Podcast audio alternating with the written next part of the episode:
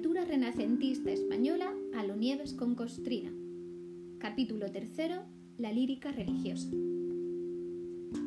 El mundo del amor es tremendamente amplio y sus variedades casi infinitas. No quiero ni imaginar lo que puede estar pasando por vuestras cabezas, mentes calenturientas. Y entre ese abanico de posibilidades amatorias cobró mucha importancia en nuestro siglo XVI el amor al Todopoderoso, al Omnipresente. Dame si no, adiós. Y ahora me preguntaréis, ¿pero no habías dicho que la vida era una fiesta y que carpe diem y que la ciencia quiso dar respuesta a todo lo que antes explicaba la religión? Que sí, que sí que lo he dicho, pero una cosa no quita la otra, Jolín, que uno no puede quitarse a Dios de encima así de un plumazo ni cinco siglos después, vaya. Para empezar, en esta época, un monje alemán llamado Martín Lutero decidió que ya estaba bueno de que solo los curas se enterasen de lo que ponía en la Biblia, como decían la misa en latín y el pueblo llano no entendía ni papa, y que de las corrupteras de los señores eclesiásticos, o de que ellos decidieran si te perdonaban o no los pecados, entre otras cosas, ya habíamos hablado bastante. Así, dentro del cristianismo, propuso una reforma, no se puso a hacer obras en las iglesias, sino que cambió ciertos preceptos. Y como a los católicos eso no les gustó mucho, pues ellos su contrarreforma.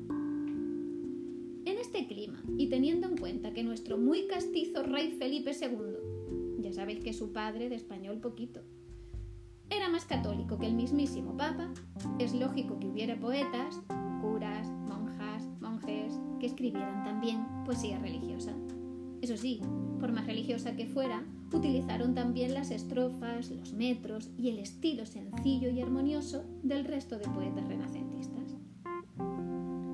Dentro de esta poesía se distinguieron dos corrientes, la ascética y la mística, y ninguna de las dos es muy accesible para el común de los mortales, pero oye, si vosotros queréis intentarlo, los ascetas eran aquellos que querían purificar su alma de todo pecado para sentirse más cerca de Dios.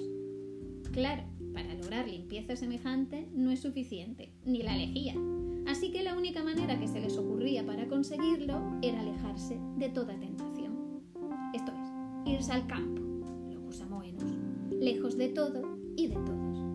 A ver, ¿a quién vas a envidiar si tus vecinos son los lobos y las urracas? ¿Qué poder vas a querer amasar si no tienes sobre quién mandar? Porque las hormigas son disciplinadas, pero solo obedecen a su reina. ¿Qué deseo vas a sentir si lo más tierno que encuentras a tu alrededor es el musgo? Sabían lo que se hacían estos ascetas, y quienes lo lograban se sentían en calma, próximos a Dios y felices.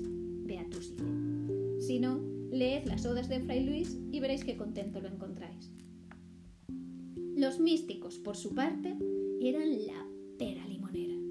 Si ser asceta se me antoja muy difícil, para ser místico se necesitan superpoderes. Vamos, ni a Batman ni a Superwoman los veo yo capaces de tener experiencias místicas. Los místicos, para empezar, tenían que ser ascetas y luego seguir un camino espiritual hasta que su alma se viera iluminada por Dios y se fundiera con Él. Ahí lo lleváis. ¿Que cómo se hace eso?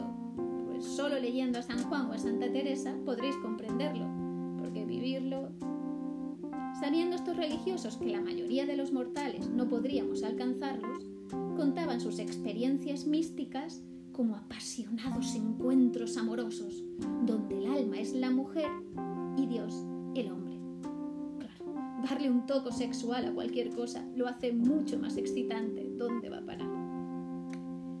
Allí me dio su pecho, allí me enseñó ciencia muy sabrosa, y yo le di de hecho a mí sin dejar cosa.